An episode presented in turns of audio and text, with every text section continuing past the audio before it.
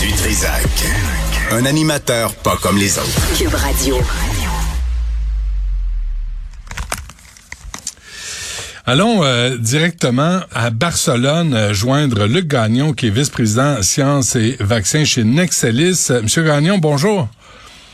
Bonjour. Bonjour, merci d'être avec nous. Vous, vous assistez au World Vaccine Congress 2021. C'est la 22e édition. Alors, expliquez-nous en quoi consiste cette conférence? En fait, c'est un, c'est un congrès international qui permet de regrouper les différents, les différentes sommités mondiales dans le, du vaccin et incluant les autorités réglementaires euh, de type euh, FDA ou euh, Santé Canada, Santé publique de l'Angleterre et compagnie, incluant les, les, chercheurs académiciens de manière à, répondre à certains besoins au niveau vaccin. On peut, on peut comprendre que la plupart des discussions tournaient autour de, de la, la COVID, malgré qu'il y avait, il y avait quand même d'autres, d'autres, d'autres vaccins qui étaient discutés également. Et vous, Nexelis, expliquez-nous euh, en quoi ça consiste pour qu'on ait une idée de votre implication dans toute cette industrie du vaccin? Bon, Nexelis, nous, on est spécialisé dans l'évaluation des efficacités de vaccins. On n'a pas de centre de recherche clinique, donc on ne reçoit pas aucun sujet. Ce qu'on reçoit, par contre, c'est les, euh, les prélèvements de ces sujets-là, que ce soit des, des, des prélèvements naso-pharyngés, euh, ou, euh, ou principalement du sérum de, des gens qui ont participé à des études cliniques. Donc, nous, ce qu'on est, on est à l'aveugle, on reçoit des échantillons et on vérifie la quantité d'anticorps qui a été produit lors des différentes euh, des différents schémas de vaccination, que ce soit dans les dans des nouvelles compagnies ou dans des compagnies qui sont déjà en place pour ce qu'on appelle la persistance, voir le, niveau d'anticorps après un certain temps.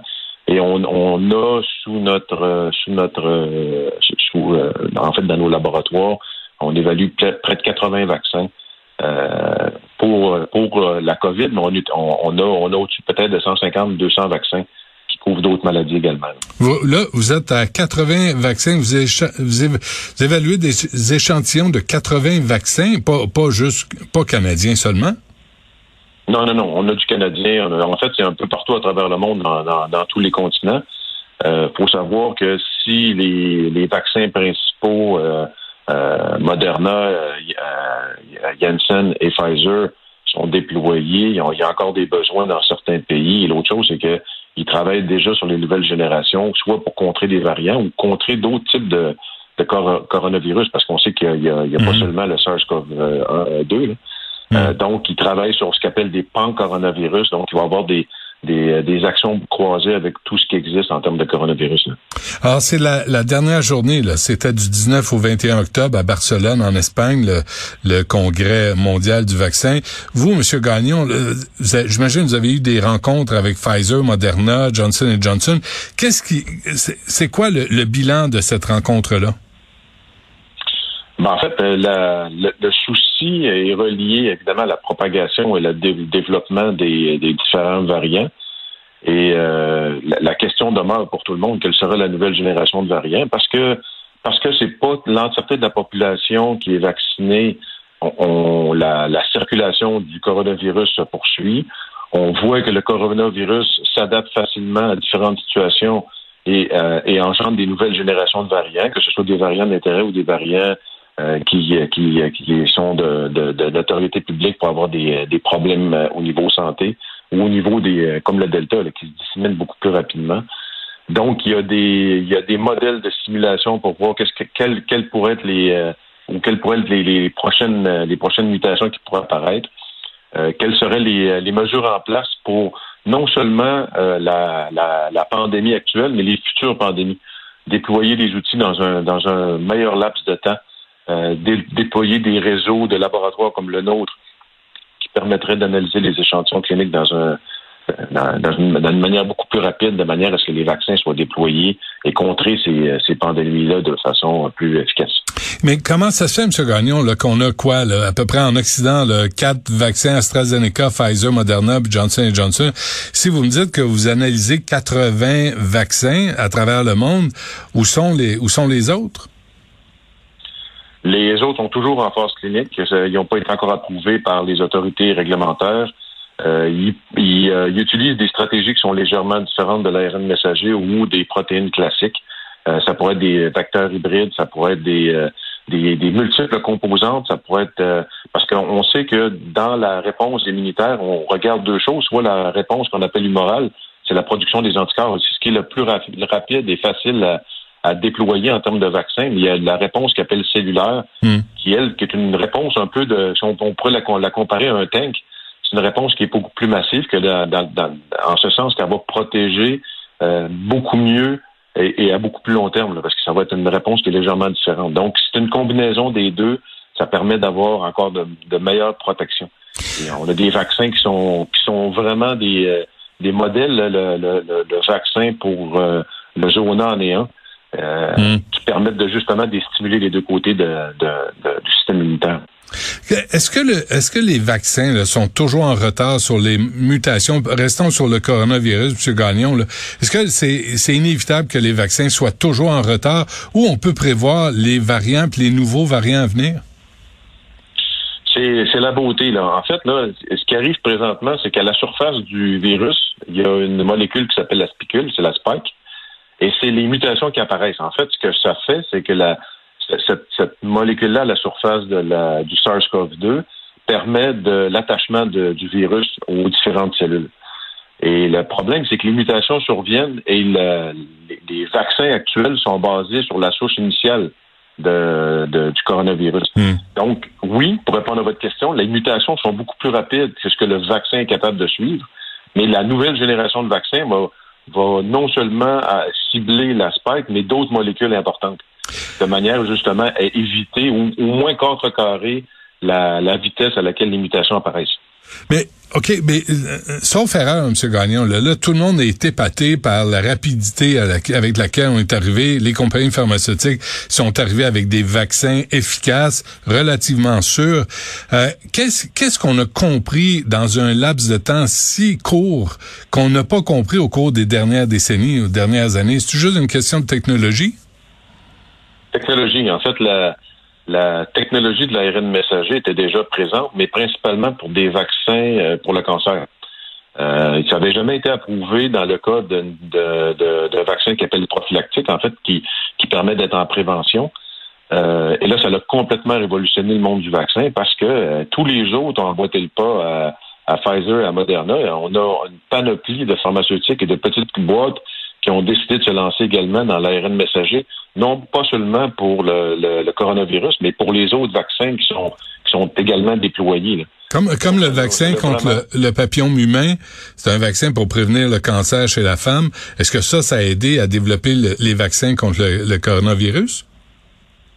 Le, vaccin, euh, le vaccin qui, euh, qui, euh, en fait, le, vaccin Gardasil, qui est principalement utilisé pour le, cancer du col, euh, c'est un vaccin qui appelle euh, euh, des, des s'appelle des VLP. C'est des, particules semblables à des virus. Et, cette technologie-là, elle est, elle est complexe parce que dans le fond, ça prend un assemblage tridimensionnel pour avoir la bonne conformation. Il y a des compagnies qui utilisent une, technologie similaire. On parle, on pense à Medicago. Medicago utilise une technologie similaire pour pour leur vaccin. Euh, mais euh, ce qu'on voit, c'est que dans le cas de, je reviens sur l'ARN messager, c'est une molécule chimique qui est envoyée dans le corps humain et c'est le corps qui va produire la molécule en trois dimensions. Donc, elle va être dans une conformation idéale parce que ça va être le corps même qui va produire au même titre que c'est le corps qui produit le virus finalement parce que le virus est un parasite. Donc, c'est ça, ça, permet d'éviter d'avoir à produire in vitro une molécule qu'on doit s'assurer d'avoir une, euh, une structure tridimensionnelle. Par contre, il y, a, certains avantages et il s'est éprouvé dans certains dans, dans, les vaccins qui sont déjà commercialisés que cette technologie-là marche également. Donc, euh, avant que, avant que ces, ces, ces produits-là soient détrônés, ça va quand même prendre quelques années, on s'en hmm. euh, Dis donc chose, M. Gagnon, est-ce que pour assister au World Vaccine Congress, il fallait être vacciné? Oui. euh, vacciné, passeport vaccinal. Non, c'était J'espère bien. Une, une, des conditions sine qua non euh, non seulement ça, euh, il offrait les tests, euh, des tests de dépistage COVID évidemment sur place. Hmm. Le port du masque était obligatoire en tout temps. distanciation sociale et bon, ça compliquait évidemment la, la, la, la, tenue du congrès, mais les organisateurs ils ont, ils ont, ils ont, suivi les règles de, la santé publique. Tant mieux. Euh, euh, est-ce que la, la, production de ces vaccins contre le coronavirus, là, vous nous dites qu'il y en a, il y en a, il y a ceux qui sont utilisés là, et ceux qui sont en, en test clinique. Est-ce que ça, ça va, ça va influencer la recherche envers d'autres maladies? Oui. Euh, on, le voit déjà, là, je vous le dis, là, les, les compagnies qui ont commencé à travailler sur le coronavirus ne se sont pas limitées qu'au coronavirus. Euh, évidemment, de par le succès de la réponse immunitaire, ils veulent, ils veulent engendrer le pas pour exemple le vaccin de la grippe, le, vaccin euh, pour euh, même des vaccins contre la méningite ou contre la, la pneumonie, hmm. des vaccins pour, pour la pour la bactériose. Donc, ils veulent vraiment élargir le tout de manière à avoir des vaccins beaucoup plus efficaces. Parce qu'il faut comprendre que la, la production d'un vaccin ARN messager est beaucoup plus rapide que n'importe quelle autre production au, niveau protéique ou au niveau viral. Parce que les virus atténués ou les virus tués, c'est également un moyen de vacciner les gens. Mais il y a une complexité associée au fait qu'on travaille avec du vivant. Est-ce que vous comprenez les antivax? Est-ce que vous vous avez des j'imagine vous avez eu des, des, conversations dans votre entourage, M. Gagnon, là, des soupers de famille ou des parties, ou un peu de parties, là, on n'a pas eu beaucoup, mais tu sais, des gens là à qui vous êtes vous vous êtes cogné quand c'était le temps de, de parler des vaccins? Bon, moi je vends pas de vaccin, là. Je peux vous rassurer. Ouais. Euh, c'est sûr et certain que euh, ces personnes-là, puis je, je, veux pas dénigrer personne, je veux pas créer un mhm. débat politique. Mhm. Les personnes vont toujours trouver les bonnes argumentations pour pouvoir démonter ou débouter euh, la, commercialisation des vaccins. Euh, N'empêche que ce qu'on voit dans la, dans la population, les vaccins ont permis de sauver des vies. Ils ont permis de, à des populations entières, que ce soit pour le SARS-CoV-2 ou pour que ce soit d'autres d'autres euh, d'autres vaccins, ça a permis de sauver des vies. Donc, il y a un avantage qui est beaucoup plus du côté des vaccins que les risques qui y sont associés. Il y a des gens qui peuvent ben, mal réagir à certains vaccins, et ça, c'est c'est ce qu'on essaie de démontrer dans les études cliniques, de, de, de, mitiger les risques qui sont associés aux vaccins. Mais le, le, risque, le risque euh, est toujours en faveur de, de déployer un vaccin plutôt que de, de laisser déployer la maladie. Juste donner une idée, là quand la souche euh, Wuhan a démarré en 2019, là, hmm. il fallait être dans une salle pour à peu près 15 minutes avec quelqu'un qui était contaminé avant d'être euh, potentiellement infecté. Alors que maintenant, le, variant Delta, c'est une seconde. Ah. Ça veut dire que les gens qui sont qui sont pas vaccinés ou les gens qui n'ont pas été protégés parce que les vaccins, là, ils protègent à peu près à 90% fait qu'il y a quand même 10% des gens qui demeurent sensibles. Eux, ils pourraient être infectés à nouveau. Euh, ils pourraient être, ils pourraient être mis en contact. C'est sûr le, la sévérité du Delta n'est pas comparable à celle du, sud du, euh, du qui est en Afrique du Sud. Mais n'empêche que si les deux choses se croisent et les mutations apparaissent, ben, on pourrait, on pourrait vivre un autre épisode où qu'il y a plusieurs décès. Est-ce que la, la, grande préoccupation de ce congrès, M. Gagnon, là, en, en conclusion, c'est ce sont les, les variants puis les variants à venir aussi? En fait, il y a, deux volets. Effectivement, les variants et les, variants à venir et comment les contrecarrer. Quelles sont les stratégies à déployer, à mettre en place? Parce que, comme je vous disais, les, agences de santé publique sont ici. L'Organisation mondiale de la santé était, également au Congrès, présentait. Euh, ça, c'est le premier volet pour dire, OK, dans l'actuel, qu'est-ce qu'on fait? Et aussi bâtir pour le futur. Quelle est la meilleure option pour... Euh, exemple, il y, a, un nouveau variant qui arrive, mais il est vraiment il est vraiment plus sévère et il n'y a aucun des vaccins qui fonctionne. Qu'est-ce qu'on fait?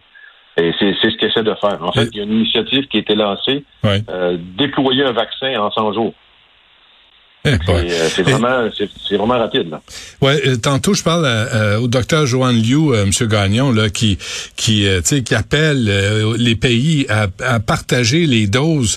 Et je disais qu'il y a 37 de la, de la, planète qui a été vaccinée. Est-ce que ça, ça préoccupe là, la, la disparité entre les pays pauvres, les pays riches dans l'attribution des doses contre le coronavirus? C'est sûr que c'est une, une problématique qu'on vit présentement.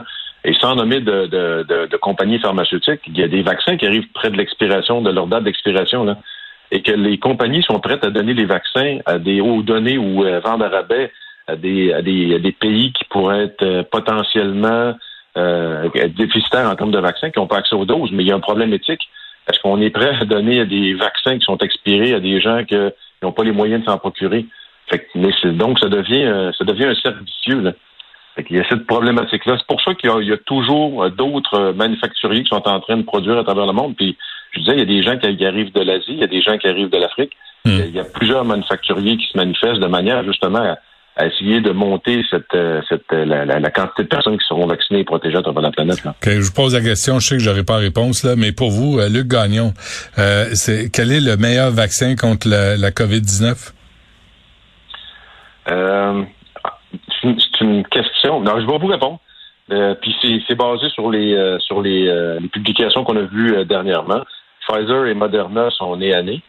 Par contre, ce qu'on voit, il y a eu une, il y a eu une très grosse étude qui a été qui a été effectuée par le Vaccine Task Force en Angleterre, où est-ce qu'ils ont, ils ont mélangé des vaccins.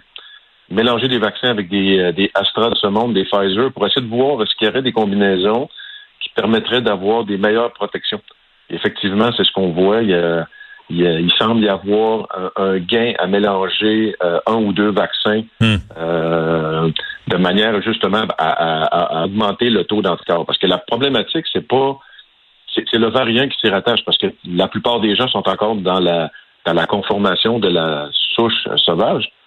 Et à la fin de la journée, ça veut dire que les anticorps sont produits contre la souche sauvage. Donc, si hmm. tu es mis en contact avec Delta, peut-être que les anticorps ne seraient pas très efficaces. Mais si le niveau d'anticorps est très élevé, ben, tu, permets de protéger. Un peu comme on va à la guerre, on a des armes ultramodernes, prend moins d'armes pour éliminer les soldats ennemis. Par contre, on est un million avec des lances, on va finir par gagner la guerre, mais ça va nous coûter cher. Je comprends. Fait que si j'ai eu deux AstraZeneca, si j'ai une troisième dose, il euh, faudrait que j'aille chercher Moderna ou Pfizer. Ben, ça va être publié, puis ça va être selon les recommandations et également de la santé publique de l'Angleterre. OK. Et on travaille avec ce groupe-là pour, pour analyser ces échantillons-là. Très bien. Alors, cette, euh, ça a valu la peine de se déplacer à Barcelone? Oui, oui, sans, sans contredit. En fait, je n'avais pas le choix, je présentais. Ah oui? Euh, Vous avez présenté quoi?